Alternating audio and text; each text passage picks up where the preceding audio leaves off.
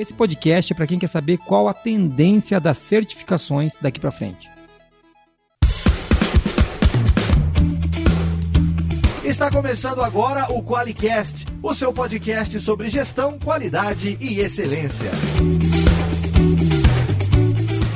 Olá, eu sou o Jason de Bastiani. Eu sou a Monize Carla. Eu sou o Neifer França. Seja muito bem-vindo ao QualiCast.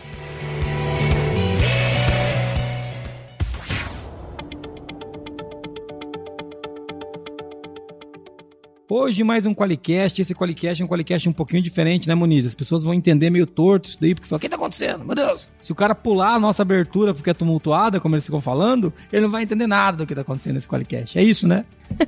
é, porque hora a gente fala de quem tá interagindo, de repente a gente fala do ouvinte, depois fala do webinar, depois fala do Qualicast, meu Deus.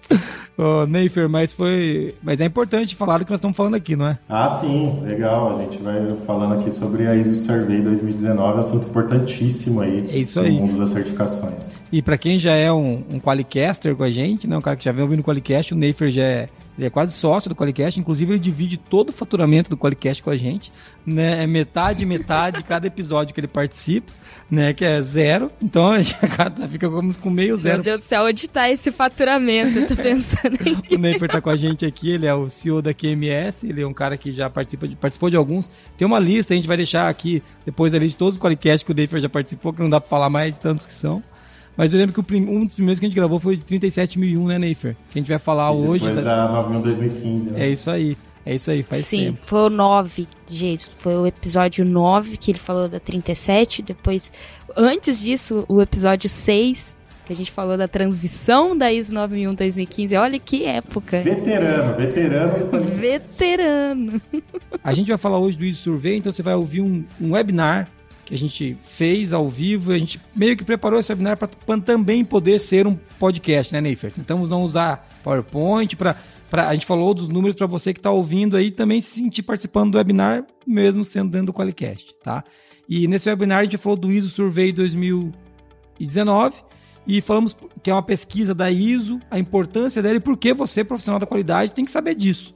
Né? Acho que é legal porque você, e para você deixar de ser um cara que vai na onda dos profetas do apocalipse que o Nefer trouxe, que é aqueles caras que falam que a ISO 9000 vai acabar, que o RD vai morrer, que além do RD ser demitido vão passar por cima dele com o carro, que ele não vai ter mais emprego. Tem aquelas coisas tudo que todo mundo fala, que não tem nada a ver com nada. Você aqui no Qualicast, como cara informado que é, vai poder agora, através desse nosso conteúdo, entender que, poxa, o cara que está falando isso provavelmente não estuda. Né? Ele não, não olha os números, né, Neifer? Ele acorda de manhã, tem um sentimento e posta. ele não tem números para falar essas coisas. É mais ou menos isso. É isso aí, a gente, tem, a gente vai falar aqui justamente sobre isso, né? Todo, todas as opiniões dadas aqui vão ser baseadas em fatos, esse é o é, importante. É, é isso aí. Monize, tem mensagem de ouvinte aí? Temos, temos sim. É um, um áudio da Natália. Boa tarde a todos, equipe Forlogic. É, eu sei que vocês vão entrar hoje ao vivo na gravação. Eu tô aqui aguardando ansiosamente. É, eu queria só agradecer, simplesmente agradecer pelo conteúdo é, relevante que vocês fazem é, e o quanto isso agrega para nós da área de qualidade e de outras áreas também, né? Porque a gente sabe que qualidade não é um departamento. E eu só queria agradecer mesmo. É, realmente, nos últimos meses, o conteúdo de vocês tem feito muita diferença na, na minha visão como profissional, como pessoa. Tô adorando o, os vídeos do Princípios de Deming. É, eu acho que vocês fazem um trabalho aí excepcional para que as pessoas reconheçam o nosso valor, né, dentro das organizações. Bom, e só para ressaltar, eu sou uma fã que infelizmente não é cliente, mas quem sabe um dia. É, um grande abraço a todos, eu espero ganhar stickers. Obrigada. Olha aí, Neifer. Muito legal, hein? Natália, muito, muito bacana, obrigado. Muito bacana. A Natália, ela tava falando de um outro dia que a gente entrou ao vivo, que foi quando a gente gravou com a Alicast ao vivo. É isso aí. Né? Hoje a gente vai falar de, de também. Hoje é um episódio que a gente também gravou ao vivo, mas não é desse que a Natália tá falando. A Natália é uma querida. Né? E, e, você vê, né, Neifer, esse trabalho que a gente faz, lembra quando a gente comeu. A gente faz isso há bastante tempo já aqui na Forlost, vocês também na QMS, mas lembra quando a gente entrou ao vivo, ao vivo na época, falando de gestão de crise, quando estourou a pandemia? Eu tenho gente agradecendo até hoje daqueles webinars, cara. Sabe? Que, porque a gente, a gente se preocupar em gerar um conteúdo relevante. E viu, Natália, você ainda não é cliente, a gente vai te perdoar por isso. Mas eu espero que isso passe logo. Você entendeu? Então... É, é, um perdão com prazo de validade. Exatamente, a gente vai, mas brincadeiras à parte, a gente quer que você consiga levar a qualidade aí de uma maneira que um dia você possa ser cliente nosso, né? A gente, tanto a gente aqui na Forlogic quanto a QMS que eu conheço um pouco do trabalho do Neifer, a, gente, a gente faz muito mais do que apenas entregar o produto ou o serviço que a gente vende. A gente vende, vive disso, não tem nada de errado nisso, isso é muito honrado, inclusive. A gente cobra por isso e cobra bem e tem que ficar, tem que receber por isso, né? O Neifer, a gente, mas a gente, a QMS e vários outros parceiros que a gente tem, acredito num país que pode ter uma qualidade muito melhor, né, Neifer? Acho, acho que a gente acredita numa qualidade que ela, que ela ainda. É, eu acho que isso daí isso é baseado no propósito, né? O propósito envolvido justamente a transformar, a trazer conteúdo. É, a gente tem testemunhos parecidos aí, nossa, quanto conteúdo vocês postam, quanto conteúdo vocês fazem, né? Obrigado, porque assim, no nosso mercado de certificações, antes de a gente entrar no Brasil, há 10 anos atrás, por exemplo, é, as certificadoras elas ficavam lá no Olimpo e não passavam nenhuma informação, né? A gente veio de uma forma disruptiva realmente de trazer é, a informação dos mais altos escalões técnicos para todo mundo que está dentro da cadeia. Isso daí a gente acredita que com isso a gente consegue qualificar o mercado. E vocês fazem isso aí exponencial a 10, né? É, muito legal, cara. Não, mas acho que é um trabalho, um trabalho de todo mundo um pouco. É um trabalho de formiguinha, pessoas que acreditam na qualidade, que têm um propósito mesmo de levar isso para frente, que fazem isso acontecer. Tá bom, Natália, muito obrigado. E você vai ganhar stickers, sim, né, Monize? A gente pensou em, a gente pensou em mandar para você uma barra de ouro, mas como você pediu sticker, nós vamos mandar stickers dessa vez mesmo. É o, é não manda, guarde a barra de ouro, pessoal. Guarde a barra de ouro, nós vamos mandar os stickers mesmo, porque ela quer stickers e assim a gente sempre Sim. tenta atender a expectativa do cliente. Tá bom? Atender a expectativa do cliente, é isso aí, é um qualicast de qualidade, cara. É isso aí. Moniz, quem quiser mandar áudio pra gente pra ganhar stickers, manda pra onde? 43 998220077. Muito bem, vamos agora para quem banca esse Qualicast e faz essa empresa sensacional com essa dinheirama toda que rola aqui dentro. O Qualicast, uma iniciativa do grupo Forlogic, patrocinado pelo Qualiex, o software para quem quer implantar um sistema inteligente de gestão da qualidade. Para mais informações, acesse qualiex.com.br.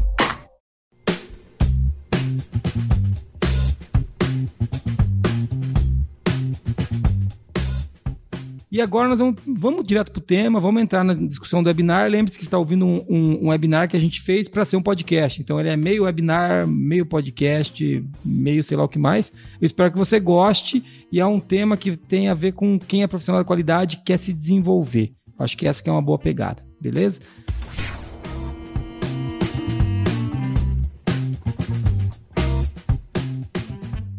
É, quando você fala do ISO Survey, tem muita gente, quando a gente falou do survey, me mandando mensagem no particular, pedindo onde é que eu pego, o que, que é a pesquisa, como é que funciona. Cara, Legal. coisas básicas. Eu, na minha cabeça, as pessoas já conheciam o ISO Survey. Né? Então, é, e é, ficou bem evidente assim, que todo ano que a gente fala disso, ele, tem muita gente que ainda não tem acesso a essa base de conhecimento. Né? Hoje a gente vai falar disso e a gente vai falar também de como a gente pode direcionar o nosso trabalho do profissional da qualidade, esse cara que é auditor interno numa empresa, o auditor de terceira parte. Como que quem trabalha com sistema de gestão pode utilizar o Survey também para guiar o seu trabalho e, e, o que, que ele pode fazer com isso, né? Acho que essa também é uma, é uma linha, né, é, do que nós vamos falar hoje. Para começar, é, além de agradecer o pessoal que está aqui, né, agradecer a QMS por estar disponível, a Forlogic também por estar fazendo isso, eu quero começar explicando, né, filho? Ajuda a gente a entender, você que é o cara aí, você é praticamente o, o, um dos, do, do, você é um CEO de certificador, então você entende muito de certificação. Né? E ajuda a gente a entender o que, que é o ISO Survey, cara. Qual que é a importância desse negócio, como é que funciona? Legal, legal. É, bom, pessoal, o ISO Survey é uma pesquisa da ISO é, a sua primeira edição, como a gente conhece hoje, ela foi em 1998, como a gente conhece hoje, assim, com avaliações das certificações. Claro que existiam umas outras anteriores, mas essa versão da, da forma, é, 98 começou a ISO a fazer uma pesquisa, né, sem intenção também de ser números exatos, mas fazer uma pesquisa global com os organismos de certificação para avaliar se esses é, quantos certificados esses emitiram e quais normas esses é, organismos de certificação estão emitindo.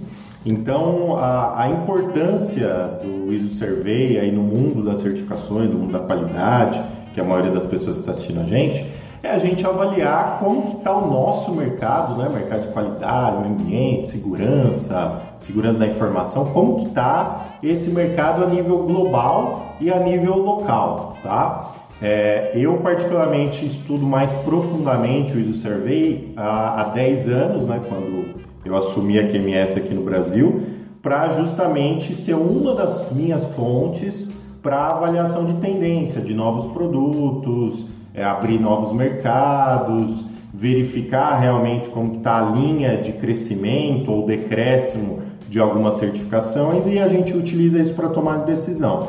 Então, para quem para quem está assistindo a gente, é, esse é o panorama geral da Survey. Mas lembrando que a ISO Survey é, um, é uma pesquisa eletiva, né? então é voluntária.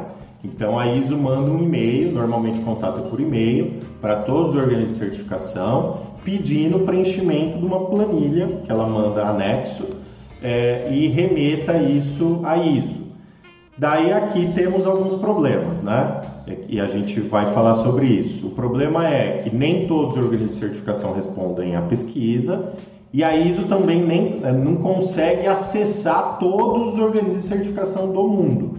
Porque não é uma pesquisa do IAF, que é o International Accreditation Forum, não é uma pesquisa do Inmetro, o organismo do Brasil, ou de outro organismo de acreditação, mas sim é uma pesquisa voluntária de um comitê da ISO para justamente é, tentar. Então a margem de erro é muito grande, mas é, uma, mas é muito importante a gente avaliar magnitude, tendências de crescimento, é, insights. Então, essa é, essa é ISO Survey, né? É, é, até uma pergunta que eu ia fazer, né, Neifer? É, não sei se a Muniz tem alguma, mas uma, a primeira que eu ia fazer é que eu já fiz, até quando a gente fez uma live, um ensaio desse webinar naquela live, é, essa, essa é uma resposta voluntária. Eu te perguntei, pô, mas por que, que a ISO não cobra, né? Se fosse gente, a ISO não tem poder sobre, sobre as acreditadoras. Ela, ela desenha uma norma, fala essa aqui é a norma que a gente defende, ela faz o consenso dos países da norma e acaba ali o trabalho dela.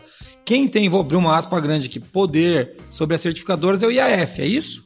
É, é, é isso mesmo. A, a, ISO, pessoal, qual é o papel? Aí o pessoal daí surge várias questões, né? O pessoal acha que a ISO certifica, quem Não, é, é leigo, né? É, o não pessoal acha que a ISO certifica. Cadê os caras da ISO?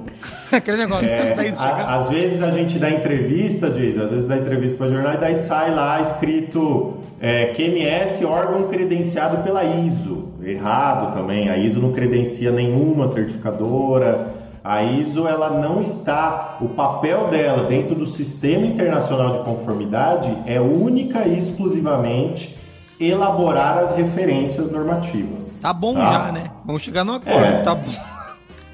Então, quer dizer, ela elabora e manda. O, a, a, o papel dela com a certificação, tanto é que uma norma ISO, ela não é feita para ser certificada. Ela é uma ferramenta de sistema de gestão. Caso a empresa queira certificar uma norma de requisitos, ela pode certificar uma norma de requisitos.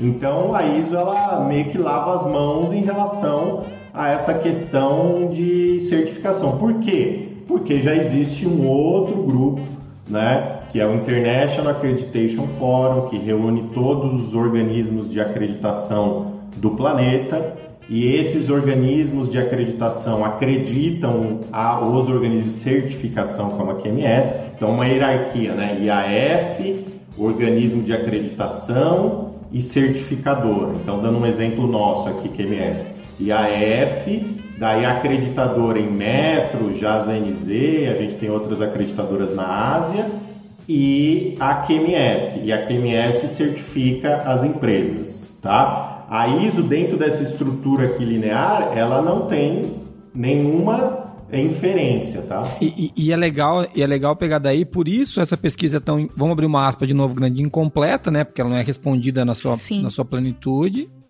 E por isso que a gente tem uma alternativa, por isso que a gente vai falar no final, né, Neifer? O que a gente espera que vai acontecer. Eu quero levar esse assunto pro final, mas a gente já começar a entrar no tema, senão as pessoas começam a ficar nervosas, né? Falam assim, o que, que tem a ver comigo essa ISO, esse, esse ISO Survey aí?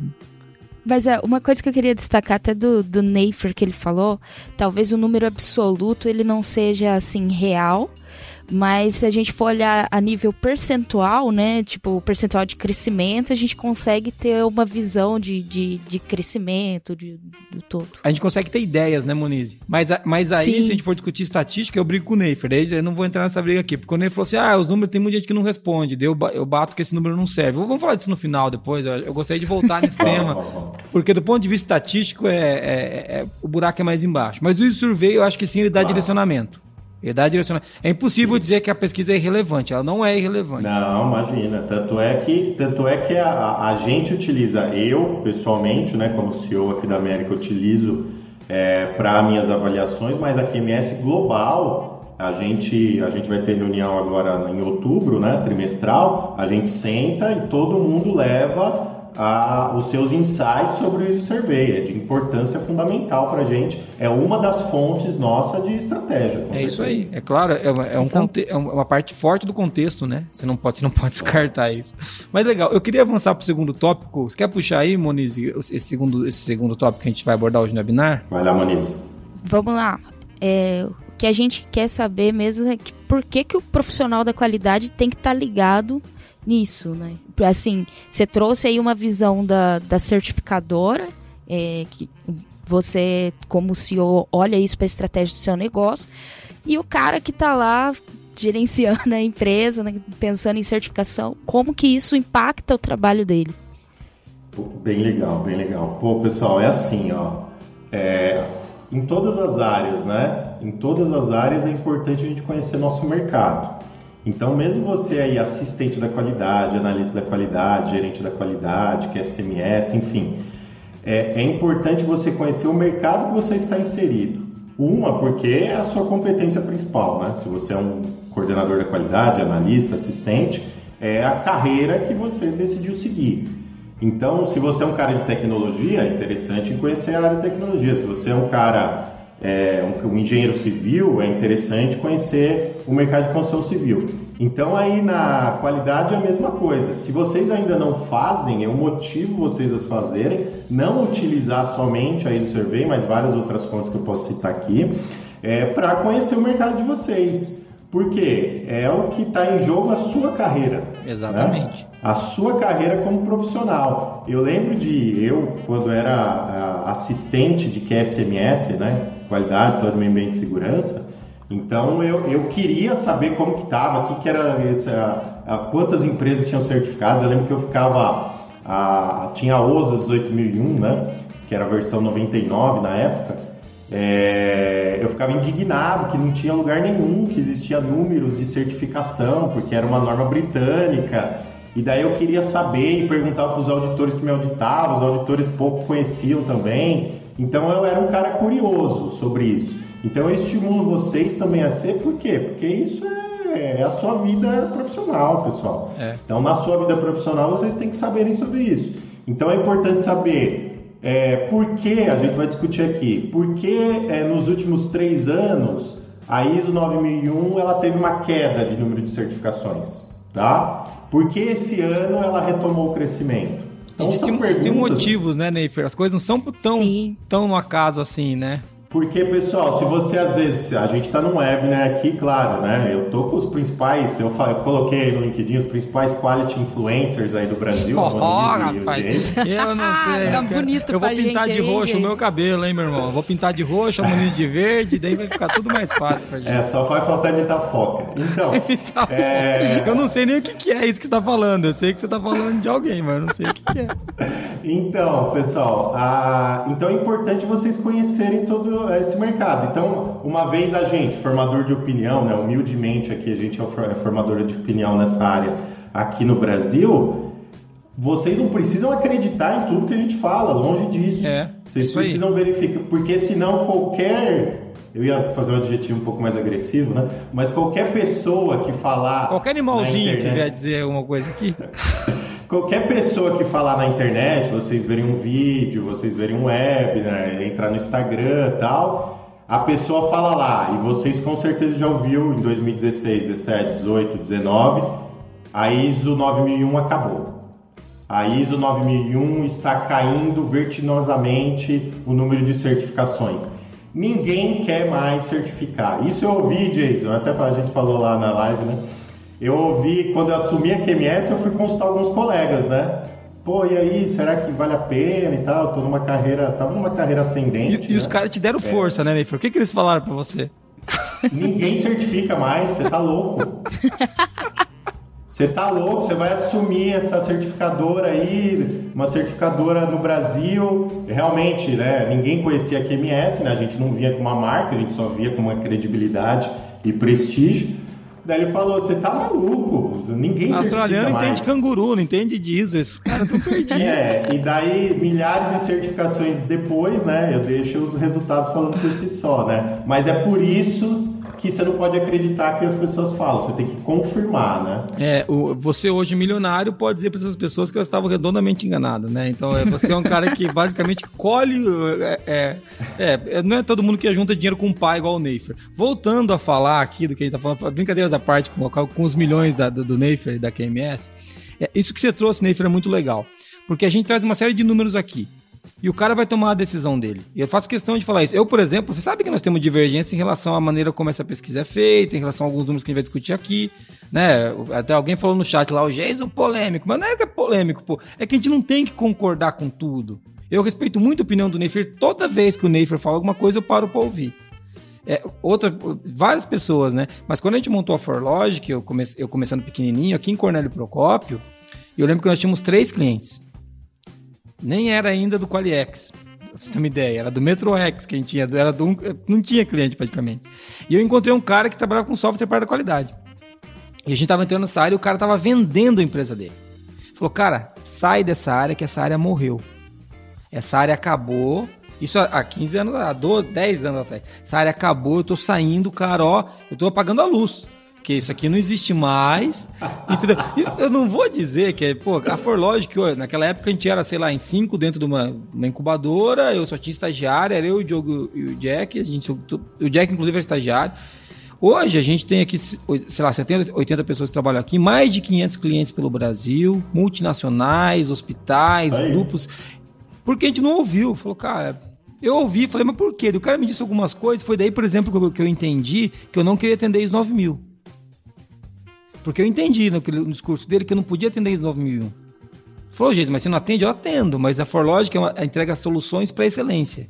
E eu, eu atendo também a ONA, eu atendo também a PALC, tanto que um terço dos meus clientes são da área da saúde. Quando eu olho para esses números aqui, né, do ISO Survey, aqui não aparece um terço dos meus clientes, cara.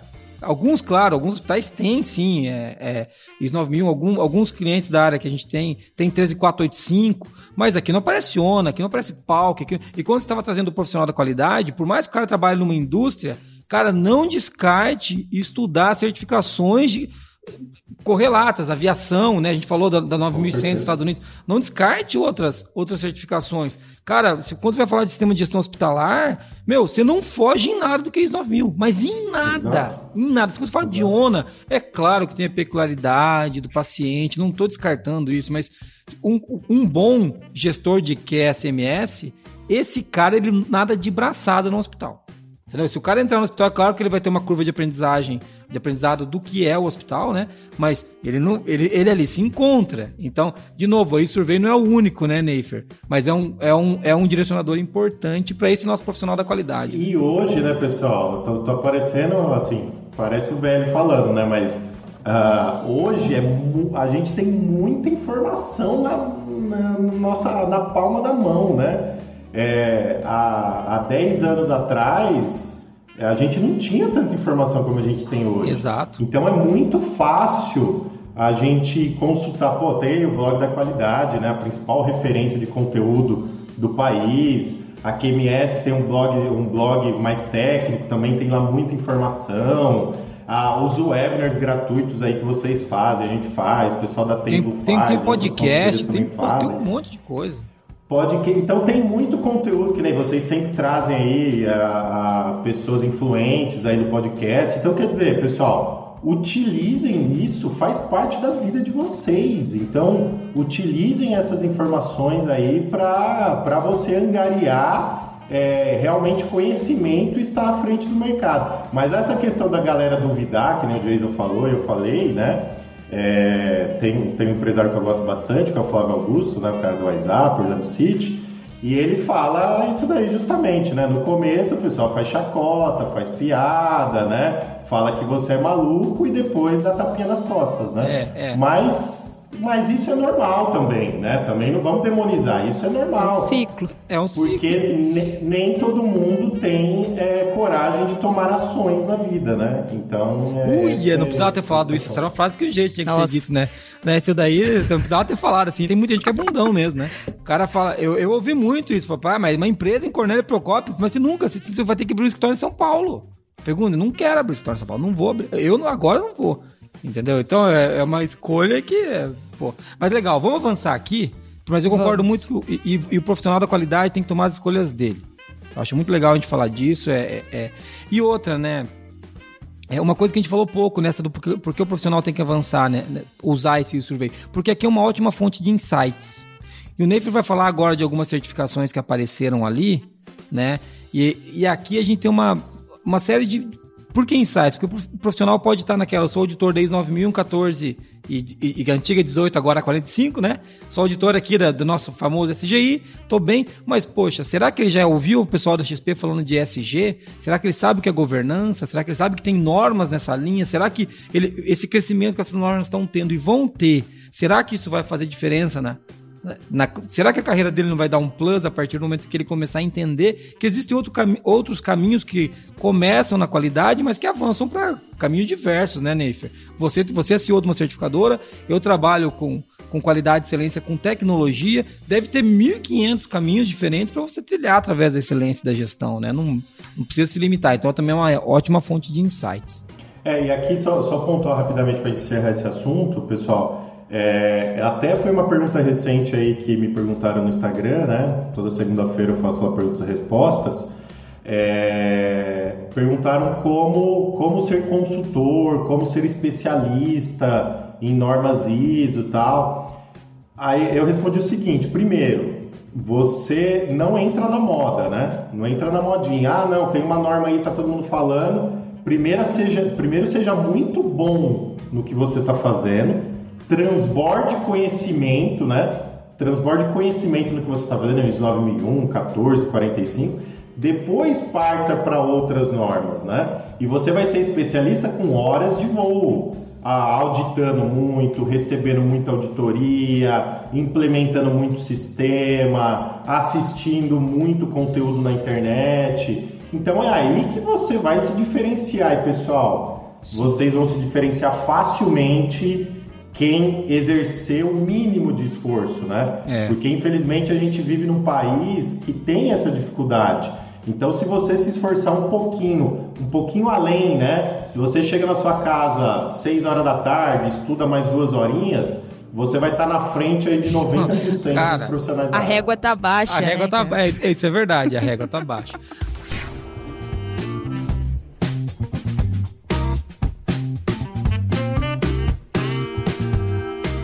Avançando aqui, Neiva, pra gente manter o fluxo, Mo, me ajuda aí pra manter o fluxo aqui do webinar, senão a gente não segue a pauta e você briga comigo que fica muito comprido. Vai lá. Não, na verdade, o que, assim, o, o, a gente falou sobre tendências do que estudar, né, do profissional da qualidade deve estar ligado também para estar tá sabendo o que, que vai vir, né? O que, é. está como tendência aí para chegar com mais ênfase.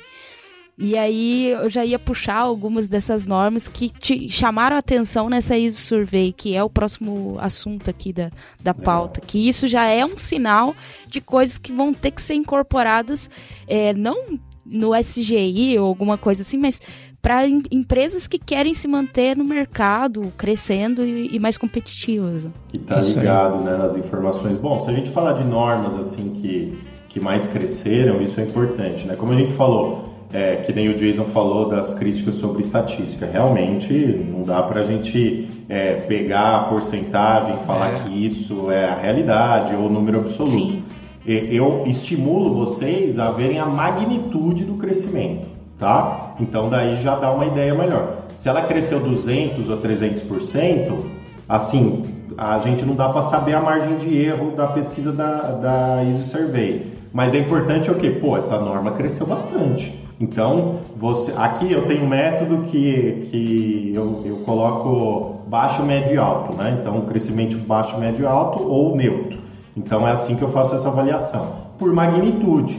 Por exemplo, a ISO 45001, é, que é a norma de segurança ocupacional, né, lançada em 2018, ela teve um crescimento de mais de 200% em relação ao ano anterior, 2018 para 2019. Isso a gente não falou, né, Jason? Todos os resultados é. da survey são referentes a 2019, tá, pessoal? Então não tem contexto de pandemia, não tem nada, tá? São os resultados de 2019. Então, o crescimento absurdo. Por que 45? Já existia uma demanda represada que era a OSA 18001. Então as empresas migraram, o prazo de migração ia expirar agora em março de 21. Por conta da pandemia, o IAF estendeu mais seis meses, então vai até setembro de 2021 a migração da OSAS para ISO 45001. Então, com certeza teve essa esticada muito alta, né? Então já existia uma demanda represada. Então, a 45 é foi lançado em, em 2018, né, Neifer? Só para a gente lembrar aqui. Isso, março de 2018. Então a gente tem aí dois anos e meio de norma ativa, tá? Ia completar os três anos agora em março de 2021 e acabar o prazo de migração. Quem migrou, migrou, quem não migrou, perdeu a certificação. Mas agora a, a ISO, por, pelo advento da pandemia, estendeu esse prazo, a ISO não, a IAF, estendeu esse prazo por mais seis meses. Então esse é, é a conclusão, assim, basicamente, rapidamente, sobre o crescimento da 45. E esse é o pódio, a norma que mais cresceu no planeta, tá? Em segundo lugar, a gente tem aí a ISO 37001, tá? A, a norma de sistema de gestão anti-suborno. É, eu, assim, é, orgulhosamente, a gente tem um papel fundamental nesse processo, porque hoje a gente é a principal referência no Brasil em certificação de 37, a empresa que tem o maior market share em certificação de 37. Então, é, são resultados aí também de, dos esforços dos nossos auditores, equipe comercial, todo mundo aqui da QMS. É, esse número no mundo inteiro da ISO 37001, a norma dobrou o número de certificações, mais de 100% de crescimento. Isso quer dizer o quê? Daí alguém vai falar, pô, mas também existiam 400 empresas certificadas, foi para 800 e pouco, né? Isso daí realmente concordo, não é nada. Mais uma vez, estatisticamente, é difícil você avaliar quem tem pouco. Difícil é dobrar mais 9001, né, Jason? É, um milhão é, certificados, a, a, a né? É. Mas você sabe, mas sabe que existe uma falácia do planejamento, como diria Daniel Kerman aí, porque a gente, a gente pensa nisso, Neif, é, sobre dificuldade de dobrar 9001, porque talvez a gente não tenha conhecimento sobre como fazer, mas é possível, como tudo é claro. é possível, como foi possível dobrar a 37. Né? Claro. Então, daí a 37 vem o quê? Qual é a, a conclusão que você pode extrair daí? Pô, mas por que que uma norma assim de anti-suborno, né, anticorrupção, ela dobrou de tamanho? Pessoal, necessidade. É, eu coloquei também no meu Instagram recentemente falando que no futuro próximo, uma empresa de médio e grande porte, ela não vai sobreviver sem demonstrar para o mercado que ela tem controles dos riscos de corrupção interna. Isso não só no Brasil, né? Parece uma coisa brasileira, né? Não. Porque a gente tem escândalo todo dia, mas isso no mundo inteiro. Então ninguém vai querer investir, que nem o Jason aqui recebe investimentos de bilhões e bilhões de dólares aí. É, ninguém vai querer investir na Forlogic se a Forlogic não demonstrar para esse investidor que ela tem compliance definido, ela tem governança, ela não é envolvida em corrupção. Então, não basta, é aquela, aquela velha máxima, né? Então você tem que demonstrar que você é honesto. É, né? é não basta parecer, né? Tem que é, não, melhor, não basta ser honesto, tem que parecer honesto, porque é, a gente estava brincando hoje mais cedo da cultura do cancelamento, né, Neif? E a gente fala muito disso e hoje cada, uhum. as empresas são vitrines, são, é, são vidraças, né? Então é qualquer bobeira que o CEO de uma empresa, você vê a quantidade de dinheiro que um Elon Musk me perde por causa de um tweet besta. Você tá entendendo? Então, assim, a gente começa desde essa questão da imagem, onde o CEO faz uma tremenda besteira e ele é tolhido pelo conselho de administração, até, por exemplo, o que, o que a gente não está vendo. Por exemplo, o cara favorecendo um fornecedor, que o cara vai filmar isso e botar na internet depois. Você tem 1.500 casos diferentes né, de não atendimento do compliance. E todo não é, atendimento e... de, de, compliance pode vazar e arranhar a imagem da empresa. Então, é... E daí, é, assim, é, Warren Buffett fala, né, perca dinheiro da empresa e eu serei, assim, eu aceitarei. Perca uma migalha né, da imagem da empresa e eu serei impiedoso. Né? É. Então, um cara que entende pouco aí de imagem. É, um cara que faz, Buffett, faz né? pouco dinheiro, né? Um cara que faz pouco Então, dinheiro. é isso, imagem é tudo, pessoal. Então, a, a, gente viu o que aconteceu recentemente aqui em escândalos do Brasil, não só de corrupção, mas escândalos ambientais também, escândalos sociais. Então, isso destrói a imagem de uma organização. O Vlamir está aqui no chat. Sim. Abla... Um abraço aí para você, Vlamir. O Vlamir foi responsável aqui um dos responsáveis pelo produto da 37 da QMS, ajudou a gente bastante na produção desse produto lá em 2016. O, o Vladimir está falando aqui no chat, falando, ah, 37 foi impulsionado pela Lava Jato.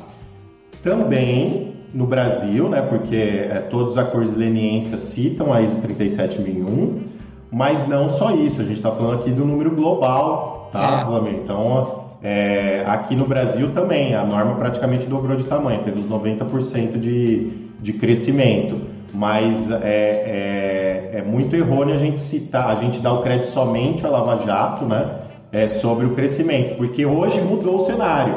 Quando a gente começou com a 37, realmente eram as empresas Lava Jato ou empresas envolvidas em processo de corrupção querendo melhorar sua imagem. Hoje, Jason e Monize, as empresas nos buscam para avaliar. Olha só, é o melhor dos mundos, né? Elas buscam, elas falam, oh, eu quero certificar 37 porque eu estou sentindo uma falta aqui de uma ferramenta para avaliar a maturidade do meu programa de compliance. E isso eu estou ouvindo o ano inteiro dos principais compliance officers do Brasil. Sim, e, e, e assim que a gente tiver a, a, a 37301, né, Neifer, que vai ser a, a substituta da 19600, que vai vir compor essa família, essa norma vai ficar completíssima, né, cara? Porque hoje, quando a gente fala de compliance, muitas empresas como a Forlog trabalham com pouco com governos, né? E, e, e a gente sabe que essa norma está um pouco mais direcionada realmente para a corrupção. Né? E a gente. É, agora, quando você pega uma 19600 ou a futura 37301, a gente vai ter aqui um arcabouço aqui, né, cara, de ferramental de compliance. Sensa a gente já tem, né, com a 19600. Sensacional para quem está buscando realmente Não, conformidade, né? Isso que é. Isso é muito, isso é muito importante falar. As duas normas vão andar juntas e daí uma vai ser prevenção, detecção e resposta à corrupção e a outra vai ser conformidade com leis, regulamentos e protocolos. Né? Isso aí, muito bom. Legal, cara. E uma coisa que, que você que você acho que você já citou aí por alto, mas é só falar da, desse fim. Você falou da 37, da 27, que cresceu bastante também, né? É, daí em terceiro lugar, a gente não terminou o pódio, né? Mas em terceiro lugar vem três normas aí que mais cresceram. A 13485, que é uma norma bem específica, bem técnica, é, que medical é de devices. medical devices, né? Medical device, que é dispositivos médicos, tá? Então, uma empresa que faz um bisturi, ela precisa ser certificada e tudo mais, né? É um mercado bem específico. Mas é uma norma que está crescendo e ano que vem vai crescer mais, por todo esse foco de saúde que o mundo inteiro foi envolvido, com certeza, não tenha dúvida, tá? É, e daí vem junto a 27 e a 20 mil, as normas de tecnologia da informação e segurança da informação. Então, olha que legal, né? É, a segurança da informação, LGPD, GDPR, é, lei californiana de, de proteção de dados, indiana, australiana, enfim, o mundo inteiro está falando de privacidade de dados, então, obviamente, a 27001 vai crescer. E ela traz por reboque a 20 mil, que é uma norma de tecnologia. Então, a, eu, eu, eu acredito o crescimento da 20 mil justamente pelo crescimento da 27. Essas são as minhas conclusões aqui. Além de uma coisa que é inegável, que é a importância da tecnologia em praticamente todos os negócios hoje, né? Eu não Sim. estudei a 20 mil, então preciso entender um pouco mais da norma, né? Mas é, é uma coisa que a gente tem que discutir isso com muita, muita profundidade, porque eu acho que a tecnologia nem vai ser, ela nem vai ser mais alguma coisa para ser discutida nos negócios. Ela vai ser igual a energia elétrica, né? O cara não vai conseguir tocar a operação dele se ele não tem tecnologia. É, é, é uma commodity, para dizer assim. É, e aí a gente fecha o pódio. São essas, uh, essas normas, e daí vai ter outras características aqui de outras que a gente pode discutir também. Não, mas eu acho que tá legal para a gente pegar daí para ver que surgiram uma pancada de normas novas. É, abrir uma aspa, né? Surgiram novas, novas normas novas. Quando você fala da 23301, não é uma norma nova, né? É uma norma que, que, que acordou, né? Você falou, você falou da 22301? É, então, daí a, é, a gente citou o pódio, né? Daí outros pontos interessantes que a gente tem aqui é o que o Diego está comentando. A 22301 é a norma de continuidade de negócios. Isso. É uma norma que estava lá no armário, na gaveta, lá no fundinho da gaveta, né? Tranquila, ninguém falava muito dela, mas daí começou um movimento, um movimento, principalmente também pelo crescimento da 27001, são, é, é, isso é uma norma reboque, é uma norma reboque. E, e da 37, viu, Neifer? Que você começar a falar de compliance, você vai, ter, você vai ter que falar de governança corporativa, porque ninguém, ninguém, cara, não tem CEO que quer bater continência para ninguém, meu irmão. Se, se, se a gente, é quando a gente começa a falar de, de, de... Explica o que é a continuidade de negócio aí antes de eu falar disso. É, então, daí é uma norma de continuidade de negócios. Ela, quem estava certificado aqui tinha já mapeado a sua gestão de risco de pandemia, por exemplo, né? Não, obviamente, na magnitude que a gente viveu, mas é, eu já vi vários sistemas de gestão é, prevendo isso. Mas guerra, pandemia, terremoto, a norma surgiu só para deixar claro aqui. A norma surgiu depois do 11 de setembro, tá? Ela surgiu depois do ano de setembro, por quê? A gente até fez aniversário recentemente, né? É, porque simplesmente teve empresas que desapareceu, sumiu, né? Não é que a empresa faliu, a empresa desapareceu. É, ela perdeu todos os dados, as pessoas, subiu tudo. Tudo, tudo. Então não tem nem como achar a empresa, sumiu, desapareceu. Então a, a, a ISO foi demandada depois do ano de setembro a criar protocolos de continuidade de negócio. Então, a família 22300 também tem várias normas, inclusive saiu uma recentemente aí é, para eventos extraordinários, como a pandemia sim, agora, né? Sim. Incidentes é, é, extraordinários. É legal falar da 22301, eu sempre erro o número dessa norma, mas é 22301, que ela é a norma para você restabelecer o negócio. Né? Você teve uma, você teve uma, uma, uma interrupção né? Como que você, com qual a sua velocidade, sua capacidade de restabelecer esse negócio, né? E continuar operando, a continuidade de negócio. Então, falando basicamente disso, né? Sim, é, sim. É. é.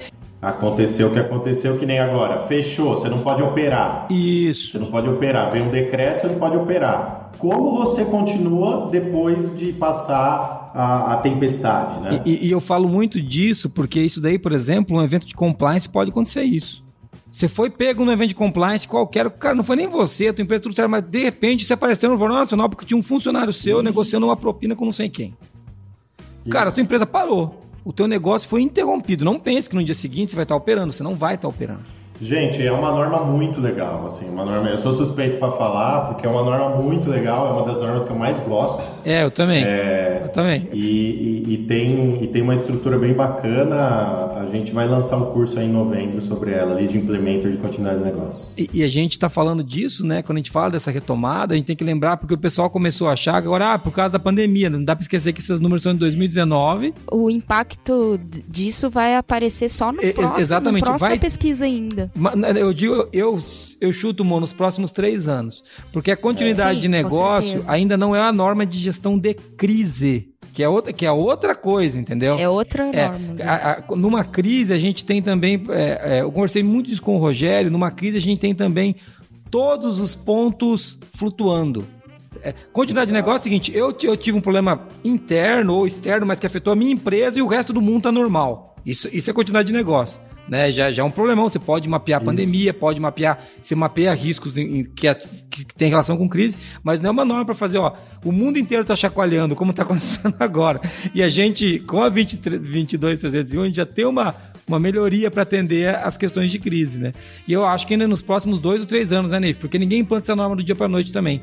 Acho que isso aqui a galera vai estar tá ah, trabalhando sim, é. agora. É. Não então, é uma norma, não é uma norma fácil de, é, de implementar, né? É, mas, mas eu acho que ela foi muito puxada para de compliance também. Você falou da 27, eu concordo. Eu acho que a 27 toca muito nisso, porque fala de governança, né? 27 fala de governança. E essa é uma norma de governança. É, tem várias, assim, Jason, tem várias. A maioria das empresas hoje certificadas no Brasil, a gente tem uma estatística que é extraoficial, tirando a estatística da Survey, tem mais ou menos umas 100 empresas certificadas no Brasil 22301. A esmagadora maioria, eu diria 80%, são empresas que também são certificadas em 27, tá? Por isso que é, a 27 ela carrega. Ela, e ela carrega porque ela é uma norma de governança, né? A, gente, a, gente, a, a 27 também é uma norma de governança. A gente fala que ela é de segurança de dados, ela, ela é uma de segurança da informação, desculpa. Ela é, mas é, é, é, basicamente uma questão de governança dessa segurança da informação. Quando a gente olha para ela, a gente vê, eu vejo muitos aspectos de governança ali. Mas legal, acho que dá pra gente avançar pro próximo tópico. Eu queria pegar só um, um fio da meada aqui pra gente conectar no outro, que é, deixa, nós estamos já gargalados no tempo aqui, Neifer, que é o seguinte, né? Você falou um pouco do ciclo da, da, da 9001, né? É, é a gente falou disso lá quando a gente fez a live, agora é legal falar disso aqui, né? Por que, que a gente teve essa redução e agora esse crescimento da 9000? Porque a norma, para quem não, não tem os números, eu tenho eles aqui, a 9001 ela, ela tinha um número em 2015, ela diminuiu, ela subiu em 2016, depois ela caiu em 2017, caiu em 2018 e agora ela volta a subir aqui no Brasil, né, em 2019. O que aconteceu que, teve essa barrigada aí? Legal, é, eu posso falar assim, é, bem confiante em relação a isso, porque desde 2015, né, é, eu tomo porrada em relação a essa opinião. É, por quê? Eu participei, eu participei do comitê técnico ISO TC 176 para elaboração da norma ISO 9001, né? tive essa oportunidade de participar de uma das reuniões aqui no Brasil, é, e isso, essa reunião foi em 2013. E daí a gente viajou o Brasil fazendo palestras de como seria a ISO 9001 2015. E eu falava nessas palestras desde 2013 que a gente estava prevendo no mundo todo uma perda de cerca de 30% do número de certificações, tá? E nos próximos anos que todo mundo ia ver que muitas empresas não iam conseguir migrar e ia perder a certificação.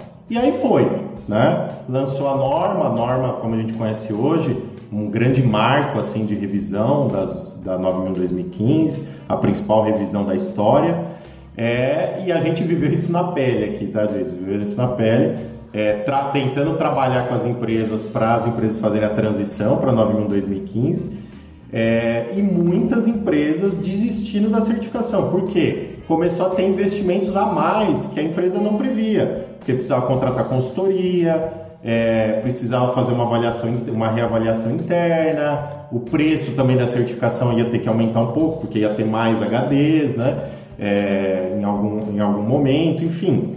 É, daí a gente viu uma perda muito grande, principalmente de, das PMEs, né, pequenas e médias empresas, que desistiram da certificação. E eu falava, pessoal, isso é normal, isso vai acontecer, uma mudança deste tamanho de uma norma, a principal norma no mundo, vai acontecer isso, porque o cara não consegue fazer a transição sozinho. É, ele não consegue trocar o pneu com o carro andando e às vezes ele não estava preparado para isso, né? Faz sentido. E, e, aqui no Brasil a situação foi pior ainda, né? O que, que aconteceu de 2015 a 2018? Impeachment, crise econômica, crise política, é, até seu vizinho estava sendo preso. Morreu né? o Gugu, então... aconteceu de tudo que você imaginar. É verdade. Então, pessoal, teve muito, muito caso que influenciou a empresa a falar, não, não quero nem saber de 9001. Mas volta a necessidade, aquela necessidade que ele tinha, demonstrar qualidade, é um cliente pedindo, é, o cara sentir necessidade de gestão interna, e esses caras começaram a voltar na certificação. Isso aconteceu no nosso universo, né, aqui QMS, que é um universo menor, em relação ao global, a tudo, a gente viu hoje empresas voltando 2019, empresas voltando 2018. Então, normal o que ia acontecer. Eu pregava isso desde o começo e realmente teve uma queda e agora a gente está embicando novamente. Existe agora uma tendência de crescimento. Né? Então, a, a pandemia, ao contrário que muita gente pensa, a pandemia ela não foi fator é, fundamental para a perda de certificações, tá? Então, isso não vai refletir muito nos próximos anos. Pô, Nenfer, não vai refletir, tem empresa que fechou, né? Teve um número aí que quase 500 mil empresas no Brasil fecharam. Não, realmente, economicamente foi terrível no mundo inteiro, vocês podem ver os números. Mas certificação, o IAF ele fez uma coisa muito interessante. Ela, ele deixou postergar certificações. Tem cliente que a gente, a gente aqui na QMS avaliou caso a caso, enfim. Não ter, assim, não chegou nem perto do impacto que existiu na transição da 9001 2015. E com a 14001 mesma coisa. As duas normas tiveram uma queda e agora eles empinam novamente por um crescimento sustentável. Só se acontecer também alguma coisa de ter um boom de crescimento, que eu também não acredito. Mas vai ter um, um crescimento sustentável, como sempre foi, da ISO 9000 e da 14. E a gente está falando de números da 9000 para analisar o cenário, né, Neifer? Por alguns aspectos que eu queria trazer. Primeiro é que a 9000 é a mãe de todas as normas, como o Neifer fala, né? É da onde veio praticamente tudo. É, segundo ponto, é, por que, que, a gente fala isso? Porque, cara, é, ela é base para sistema de gestão. Então, ela é indiscutível, não tem como discutir muito isso, tá? É, e ela tem um, o número de empresas certificadas ISO 9000 no mundo é absurdamente maior do que qualquer outra certificação. A que está em segundo lugar, ela, tá, ela é 10% do 9000, nem isso. Não, se você somar todas as outras, não dá 50%. Entendeu? Então, 9 é. mil, a gente usa sempre 9 mil para fazer esse paralelo. Lembrando que esses dados da ISO, uh, é, eles apresentam, o Neifer estima, né, pela conversa que a gente já teve, que a gente tem de 3 a 4 vezes mais certificação do que o Survey apresenta. Tá? Porque o Survey é uma ele não está resolvido nessa questão.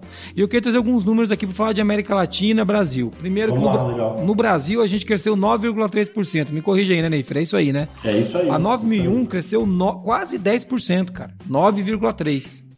Tá, então... É, quase 10 vezes mais que o mundo cresceu. É, é, quer dizer, 20 vezes mais que o mundo cresceu. É, é... Eu quero até trazer um dado disso daí, porque no ano passado a gente fez a pesquisa de cenário da qualidade e uma das perguntas era essa né?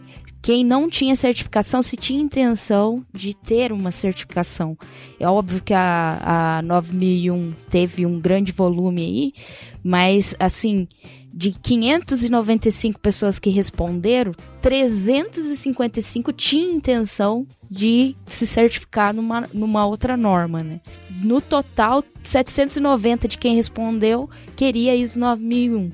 Então, assim, já tinha uma é, já tinha uma tendência a buscar a, a, ISO 9001 e outras normas também, porque essas que, que foram citadas também vieram muito latentes assim no ranking de, de intenção de, de certificação.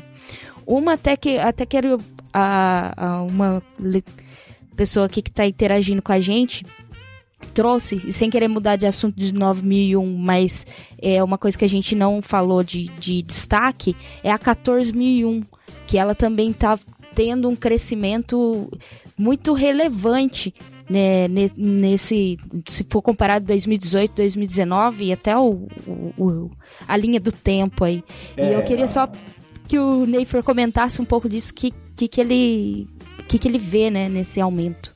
É a mesma situação, né, pessoal? Então a gente vê aqui é, a, a, ISO 14001, para quem não lembra, ela também foi revisada no mesmo período, né, da, a, da 9001, na, em 2015. Então é o mesmo fenômeno. É, empresas deixando de certificar, aí o investimento é maior ainda na 14001, né, porque envolve investimento em infraestrutura, então o cara tem que investir mais dinheiro. É, então uma queda de certificações e a retomada depois da necessidade, né? Assim, também é uma, é uma norma que ela vai ter o seu crescimento sustentável e a segunda norma mais certificada no mundo, né? Claro, coincidentemente, são, não é coincidência, na verdade, mas são as duas normas mais antigas do planeta. 9001, é, para quem lembra, né, versão 87, então desde 1987 publicado, e a ISO 14001 96. Então, quer dizer, é, são muitos anos aí de norma que fazem ter esse número muito grande. Então, a, mas é um cenário normal. A, até eu peguei aqui, ó, essa semana a gente certificou dezenas de empresas em 9001. Semana passada a mesma coisa, enfim. É, hoje está sendo certificada empresa 9001. Então, todo dia, né? Está é, tá sendo certificada empresa para desespero dos cavaleiros do apocalipse. Ou seja, isso não tá acabando, pessoal. Vocês vão, a gente vai continuar tendo emprego, Neyfer. Aqueles caras que falaram que a gente no começo, parece que eles não acertaram. Vamos continuar. Vamos lá, que o, o, mundo não acabou. A gente vai continuar. Vamos ver, quem sabe nos próximos anos eles estão certos, né? Mas eu desconfio que não. Pegando esses números que a gente falou do Brasil, eu queria trazer uma reflexão para América Latina. Eu vou falar da América Latina por quê, né? Porque, primeiro, porque somos latinos. Acho que a gente tem que começar falando do Brasil e é importante olhar nosso entorno e coisas que poucas pessoas sabem que vão estar ouvindo aqui, talvez esse webinar ou no podcast, aqui no Qualicast, é que o Brasil é o país da América Latina que tem mais certificações.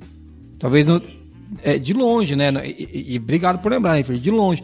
Quase o dobro do segundo colocado.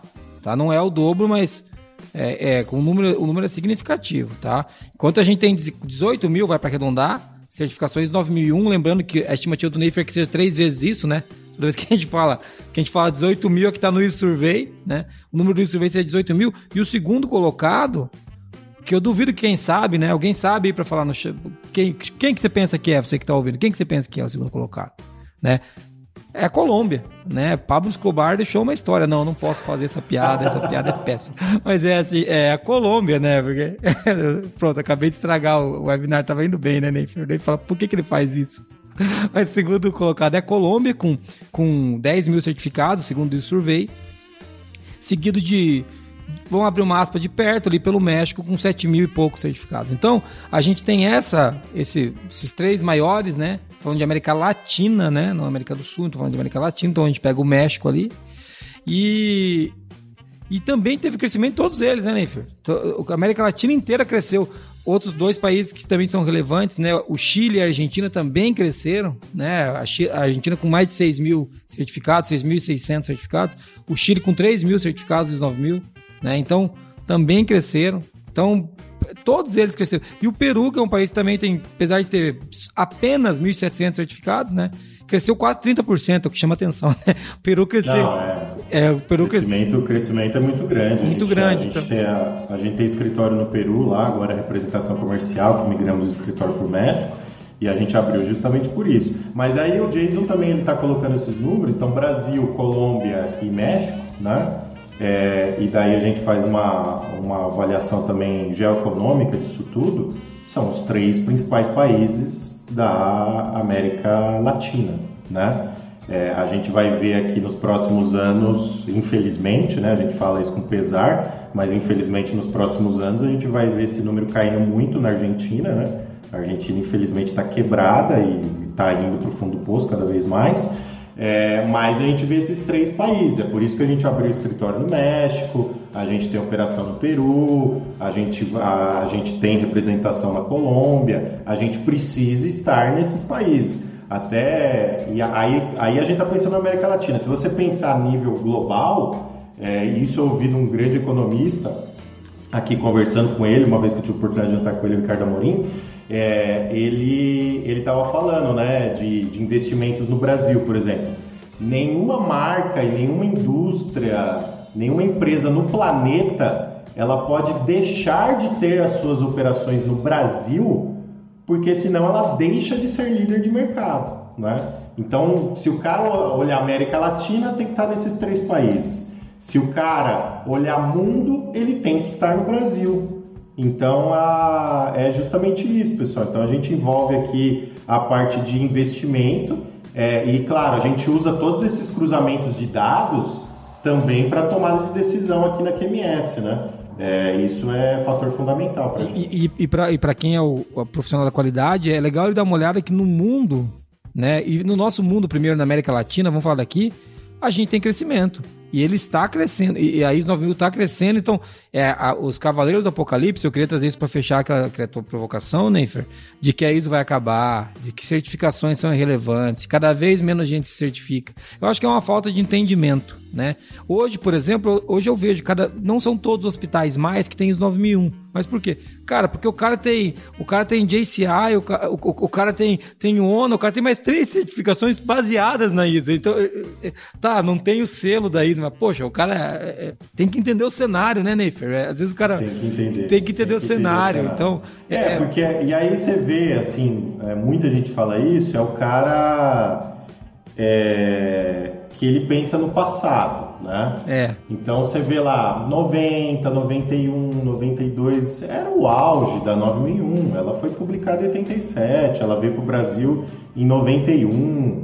Enfim, era todo um glamour voltado para isso, né? O auditor ficava em hotel cinco estrelas. O pagamento era em dólar, né? Pouca, em então, dólar. Ah, hoje a auditoria. Em dólar, tá em dólar. Você ia estar tá gente... quebrado, mas a auditoria tá bem, hein, meu irmão?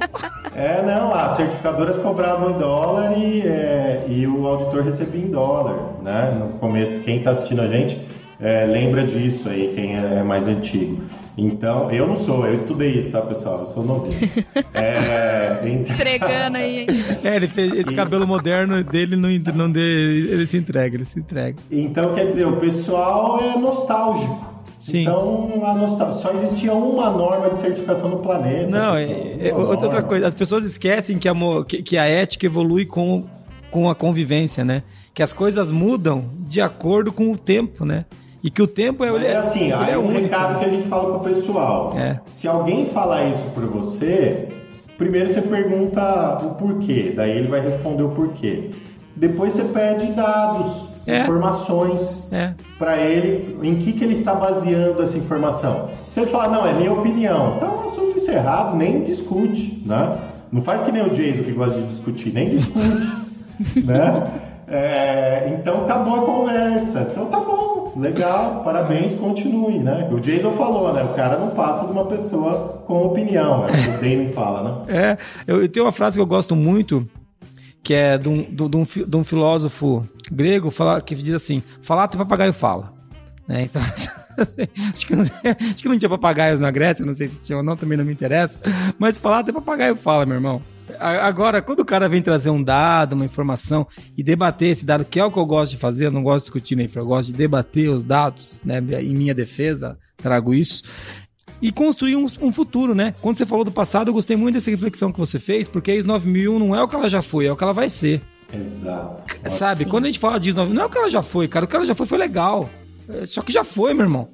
Entendeu? Ficar olhando. A frase vai ficar para os anais do Qualicast. Aí repete aí, Jason. É, a IS 9001 não é o que ela já foi, é o que ela vai ser. Né? Então anota aí essa frase. Põe, põe, Priscila, me ajuda, coloca lá no meu Instagram como se eu fosse um Vamos grande pensador um na modernidade. Vamos fazer um sticker. É, é, colocar isso aí porque é, é, é legal a gente pensar desse jeito, que é para onde é certificado. E galera, uma coisa que eu fico putificado, cara. O sistema de gestão de uma empresa é uma maneira dela operar melhor. E é a maneira de você fazer a empresa dar dinheiro, resultado para todas as partes interessadas. É isso que a IS 9001 tenta. Ah, mas ela não faz isso. Então você faz o seguinte: o que você acha que ela está fazendo errado? Você abre um, um colchete, coloca a sua parte ali. Cara, não tem nenhum problema em fazer isso. Neifer, eu não posso fazer isso, pegar o meu sistema de gestão e abrir um apêndice e falar: ó, isso aqui, ó, isso aqui eu vou fazer assim, isso aqui eu. Porque isso aqui vão abrir uma aspa, né? A ISO falhou. O cara acha que a ISO tá falhando aquilo. Ok, cara. Abre o seu jeito. A Forlog tem muito disso, né? Você conhece a gente. Tem muita coisa que é do nosso jeito, que a gente faz de um jeitão diferente. E a gente atende a ISO 9001, nós somos certificados na ISO 9000. Então, tem que também ter um pouquinho de humildade, entender que essa psílica dessa norma foi um consenso de mais de 160 países de práticas de gestão. Né, de, de, e de... lembrando, e lembrando, a gente coloca um peso muito forte em cima da ISO 9001, mas ela é são os requisitos mínimos. É o mínimo minimorum da, da gestão. É isso aí. É o mínimo que você tem Sim. aí de gestão de qualidade na sua empresa, é ISO 9001. Você pode fazer outras milhares de coisas. Né? Exatamente. Né? Então, mas daí, assim, é, é, é para tudo na vida, né? A gente passa essa informação pessoal qualquer opinião, né? E a gente numa fase da vida, a gente tá assim também, né? Fica dando opinião à torta direita sem é, sem base nenhuma. Mas é importante, sempre quando vir alguém opinião, você vê hoje esse mundo aí cheio de webinar, live, e blá blá blá, né? É, você procurar as referências, porque senão você fica vendido Exatamente. na história e fica ah, propagando opiniões. Exatamente. Né? É, eu quero falar de uma frase do Deming aqui, que também, tipo, da, além da só uma pessoa com opinião, tem outra frase dele que ele fala assim: Eu acredito em Deus. O resto eu quero fatos e dados, meu amigo. Fica essa conversa. exatamente. É, exatamente. Muito, muito, legal. Essa, essa, inclusive, é uma frase que dá pra gente fechar esse, esse nossa live depois. Mas, mas já caminhando pro final, né, gente? São 11 horas, né, né Ney? Claro. gente, se alguém tiver perguntas, é, é lembrando que você está ouvindo a gente nesse Qualicast, talvez você não saiba que isso também foi uma live. Se você está ouvindo isso em 2034, a gente passou pela pandemia. Então, é, é, eu não sei quando você vai estar assistindo essa live, vai estar no YouTube para todo sempre. Se alguém tiver alguma pergunta para fazer, pode fazer aqui. Mas eu queria pegar o último dado dessa, dessa. que eu acho muito legal essa informação, que é o dado dos Estados Unidos da América, né? Os nossos queridos USA aí, que é o Neifer agora praticamente. A gente não pode esquecer que o Neifer também está nos Estados Unidos. É legal falar disso, né? Que você está tocando a operação da, da QMS América. É, o número lá diminuiu, Neifer. E agora tudo que a gente disse é mentira, porque o número lá diminuiu. Então tudo que a gente vem falando agora é mentira. Só os latinos cresceram. O que, que aconteceu? Será que é uma, norma, é uma norma do terceiro mundo, a ISO 9001, cara? O que, que aconteceu?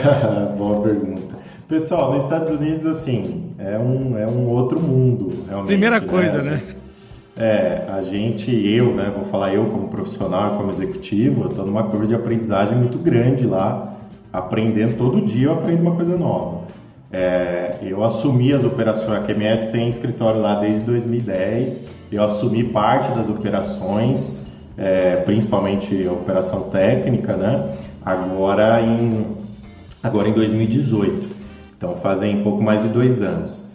É, é um mundo diferente porque o americano, para quem conhece né, um pouco mais, o americano ele dá valor muito às coisas de casa. Então isso é cultural. Então começa por aí. A gente tem uma norma super famosa lá, é uma norma super adepta que é a S9100, uma norma americana, tá? Da American Society of Quality, né? Então, a, uma norma americana. A gente tem vários protocolos da FDA, que é tipo a Anvisa lá dos Estados Unidos, é, que também são protocolos de fabricação, fabricação de alimentos, fabricação de cosmético e que acaba, de uma forma ou outra, substituindo a ISO 9001, tá? É, a S9100, por exemplo, tinha uma questão que ela era adepta à, à, à, segunda cadeia de fornecimento, poderia ser ISO 9001, não é mais, tem que ser a S 9100. Então são vários fatores de normas internas que fazem realmente a ISO 9001 estagnar, né? Então ela praticamente está estagnada o número de certificações, vai ter uma quedinha aqui, ano que vem pode ter uma subidinha lá, mas realmente ela está estagnada. Mas é um mercado gigantesco, claro, né? Está estagnada na nossa visão, mas é um mercado muito grande mas realmente ela tá, tá flat. É, assim. e, e, é, e, é, bom lembrar que mesmo a, a S9100, eu não sou um conhecedor dessa norma, se eu falar besteira você pode me corrigir, né, Fer? Mas ela também tem muitas das coisas que tá no 9000, porque a gente não pode esquecer Sim. que tá falando de sistema de gestão. Por isso que quando a gente fala disso, né, a gente, é o caso que eu falei da ONU ali do lado. Né? Às vezes o cara não tem a 9000, mas ele espera a revisão da 9000 para já pensar na nova versão da ONA, porque e, eles utilizam as práticas desse sistema de gestão ali no hospital. Então é, é legal falar que isso são as certificações né? Mas eu gosto muito dessa, dessa observação, e só para quem quer o número, nos Estados Unidos a gente tem 25 mil certificados. A gente fala assim, pô, caiu. Ah, então não é bom não trabalhar. Pô, já tem mais que o Brasil, tem mais que o Brasil e a Colômbia somado quase. Então, é, é, a gente está falando disso fora todas as outras, e como o FDA é rigoroso, Estados Unidos tem um monte de peculiaridades que o Neif pode trazer mais, mais aqui. Eles não têm apenas, vou abrir uma aspa, apenas um metro, né? Eles têm vários organismos de, de, de acreditação interno, de, de diversas áreas diferentes. É, é bem diferente. O Neifer gosta de falar muito, muito disso. Lá o jogo é outro, né? Lá eles não jogam o que a gente joga aqui. É, o tamanho então, deles. A, é, é, o tamanho deles, a força deles econômica é diferente mesmo. Muito legal. Eu quero fazer um, um parênteses aqui para antes da gente fazer a conclusão, o encerramento, dizer que o ISO Survey é uma ferramenta para você usar. Faça uma análise. Não é ferramenta para você olhar todo dia. Acho que não é essa a função. É você direcionar ali, pô, o que, que eu tô vendo, que legal que saiu, vamos dar uma analisada nisso. E como você acessa o survey? A gente vai deixar na descrição desse, desse vídeo aqui, tá no, no YouTube. E também aqui no Qualicast, vai estar na descrição do Qualicast o, o link para você poder acessar. Mas é, cara, quer ver um jeito inovador? Você vai lá e digita assim: ISO Survey 2019 da Enter. É o primeiro link do Google. É o primeiro link. Você vai cair numa é. pá. Isso é o primeiro link. Então, você ISO Survey, S-U-R-V-E-Y, se eu não falei besteira, Survey 2019 ali, dá Enter, você vai ser o primeiro link que vai aparecer. Você vai ter dois arquivos do Excel, né, arquivo XLS, para você abrir e analisar os dados, fazer gráfico, faz o que você quiser ali. O Neifer, assim como a gente aqui na ForLogic, a gente tem as nossas próprias planilhas do, da ISO Survey, que a gente pega os dados da ISO e consolida para gerar gráficos de acordo com o que a gente quer ver, porque a gente usa isso para tomar decisão estratégica. Não é o nosso único direcionador, porque lembre-se, não é o que a ISO foi, é o que a ISO vai ser que a gente está olhando. Então tem coisas que que eu acredito na ISO 9001, por exemplo, é, que eu acredito que vão acontecer coisas muito, muito legais a partir das normas que dizem respeito à governança. O Neifer bate muito nisso, né? Porque o Neifer também é youtuber lá, instagrammer, e, e, ele fala muito das ESGs. Eu acho que tudo que envolve governança vai estar muito em voga pelos próximos 10 anos. Então, a, a gente, agora opiniões particulares, vamos abrir um parênteses, né? Opiniões do Jason, né? Que isso e um cachorro latindo dá na mesma, né? Mas eu acho que tudo que, que, que envolve governança vai ter um peso muito forte nos próximos anos, né? Então, normas como, como a 22301, como a 37000, né, que não é 37001, é a 37000, né, que vai ser uma de, não vai ser uma norma de requisitos, vai ser uma norma de diretrizes. Eu acho que essas normas vão ter um peso grande no futuro. Então, a gente usa para tomar decisões. E eu queria deixar aqui como é que você acessa, respondendo perguntas que chegaram também lá pelo YouTube, tá? Então, você vai lá e digita isso que você vai encontrar o, o ISO Survey. Moniz, alguma observação final que você queira fazer antes da gente ir para a conclusão? Eu, eu acredito que é legal a gente falar que, de forma geral, é, até pela ISO Survey, todas as certificações tiveram aumento. Legal, muito bem lembrado. Todas, sem exceção. Então, é, desde ISO 9001, 14001, é, todos que a gente citou aqui tiveram aumento, né? E isso traz uma, uma inclinação do, do mundo em relação a sistema de gestão né? É uma das evidências, porque a gente sabe que o sistema de gestão ele não está completamente dependente de, de certificações, e sim do compromisso da empresa em querer manter a sustentabilidade dela, em atender melhor o cliente, aumentar a satisfação, qualidade do produto e tudo mais. Mas é legal a gente estar tá atento a isso. Eu acho que esse número ainda vai aumentar muito por efeitos do, do da pandemia que a gente enfrentou, mas é, a tendência é positiva em relação à qualidade, acho que a gente está no, no, caminho certo em estar tá com atenção nesse ponto. Muito legal. E aí, Neifer, você tem alguma coisa que você quer trazer para a gente fechar esse, esse primeiro, esse primeiro não, é, esse único? Acho que a Moniz disse tudo. Eu acho que, assim, a gente comemorou bastante esses resultados. Eu passei para todos os auditores aqui, eu fiz uma reunião com o staff também.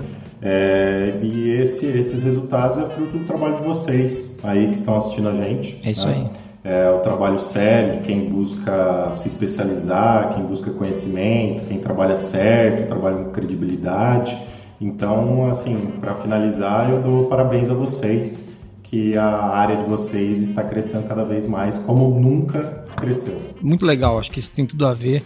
É, eu quero fazer uma, uma, uma, um último comentário, que eu falei que a gente ia falar lá no começo. Esses números da ISO me incomodam muito, porque são todos números incompletos. E quando o Neifer me explicou e a gente falou, pô, real, realmente, cara, eu sou ignorante para algumas coisas, né? É, eu, eu há um tempo, para algumas coisas, que modéstia, né? Eu sou ignorante para a maioria das coisas, inclusive. Eu sou, algumas coisas sei um pouco. Quando o Neifer trouxe, não foi o Neifer, acho que a primeira pessoa que conversei isso foi, foi com o Rogério, depois o Neifer. Depois a gente vai enriquecendo isso. O Neifer trouxe com mais propriedade algumas coisas para mim sobre esse assunto. A gente tem que entender que esse número deve vir do IAF. Porque é o IAF que as, que as certificadoras devem responder. É assim que eu entendo, né? E existe uma iniciativa, né, Neifer, do IAF começar a ter os números mais redondos, não, não existe? Sim, não só uma iniciativa, mas já está rolando, né? É, já está acontecendo, é, já tem vários organismos de, de acreditação, eu estou constando os números aqui, tem mais de mil organismos de certificação já participando do IAF Search é, tem mais de tem 69 organismos de acreditação já participando e a gente já tem lá quase 500 mil certificados é, estabelecidos. Claro que não é ainda o todo no planeta, mas já tem muita coisa né? Então vocês podem consultar lá, por exemplo, é, vou colocar no chat aí para vocês, é o IAF Search, deixa eu pedir pro pessoal aqui para colocar aqui, é, IAF Search, é, iafcertsearch.org, então tem essa, essa informação aqui. Lá vocês podem consultar. Às vezes o seu organismo de certificação ainda não está lá, o seu organismo de acreditação, o Inmetro, pelo me consta, não está, a JAS-NZ já está. Então, se, se, por exemplo, a Forlogic é certificada por nós, né, por QMS, acreditada pela JASANS, nosso acreditador da Austrália, então se colocar Forlogic lá vai aparecer já o certificado da Forlogic. Né? E, isso é muito e... legal para trazer a credibilidade da certificação, primeiro ponto. Né? Primeiro ponto, trazer a credibilidade, credibilidade da certificação, ou seja, se o meu certificado está lá, ele é de verdade, essa é uma grande observação importante, que é, porque não sei se talvez quem está ouvindo a gente aqui não sabe, mas existe muito certificado de mentira, né, Neifer? Certificada... Ah, é, é, né, a, gente, a empresa que certifica coloca assim, ó, vou dar um exemplo, não sei se vocês sabem disso, mas o Geiso pode certificar quem vocês quiserem. Eu falo, ah, certificado pelo Geiso. O Geiso fala que essa empresa é boa pra caramba, mas não tem rastro nenhum. É o Geiso, entendeu? Existem empresas que fazem isso, existem empresas que dão certificados de ISO 9000. Eu já vi certificados, você acha que o Neve já viu também? Certificado de ISO 9000, não 9001. Certificado de ISO 9000 tem de tudo. Tem, de tudo. Então, lá, a primeira coisa, a segunda coisa é que eu acredito que em dois ou três anos a gente vai ter os números, no lugar de usar o ISO Survey, a gente vai poder usar aí os números do IAF. Né? É, não, esse é o órgão que vai. É atuar, esse que vai né? entregar os números pra gente. A gente, é. não vai, a gente não vai ter a rastreabilidade de crescimento que a gente tinha aqui, né, desde 98, né, Neifer? Mas a gente vai, em alguns anos, a gente vai conseguir ter, ter a estatística, pelo menos os números do, do, do ano vão ser os números corretos. É, ainda ainda está em desenvolvimento. No Brasil, por exemplo, tá, assim nesse portal do IAF tem apenas mil certificados, né? É, então quer dizer, é muito pouco. Então, porque principalmente o Inmetro não está ainda dentro do programa, não sei exatamente por quê. Mas é, com certeza aí a tendência é, é, é, ficar tudo lá e, a, e, e, tem muita gente boa trabalhando a favor disso. É isso aí. Uns, uns, contras, mas muita gente boa trabalhando a favor. Muito bom. Gente, eu acho que a gente está chegando no, no, encerramento aqui da, da, nossa conversa. Queria agradecer, Neifer. Muniz, quer, vamos fazer um resuminho do que a gente falou hoje? Só para quem está aqui e ver tudo por, por quando a gente passou em tudo? Vamos lá.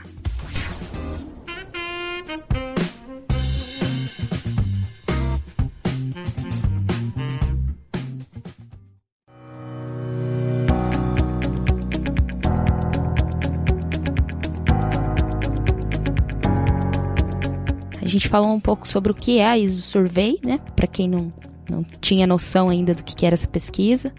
Por que o profissional da qualidade deve estar ligado nisso? A gente trouxe alguns elementos aí importantes. Quais certificações chamaram atenção na ISO Survey 2019, né, comparada com 2018 e alguns outros anos.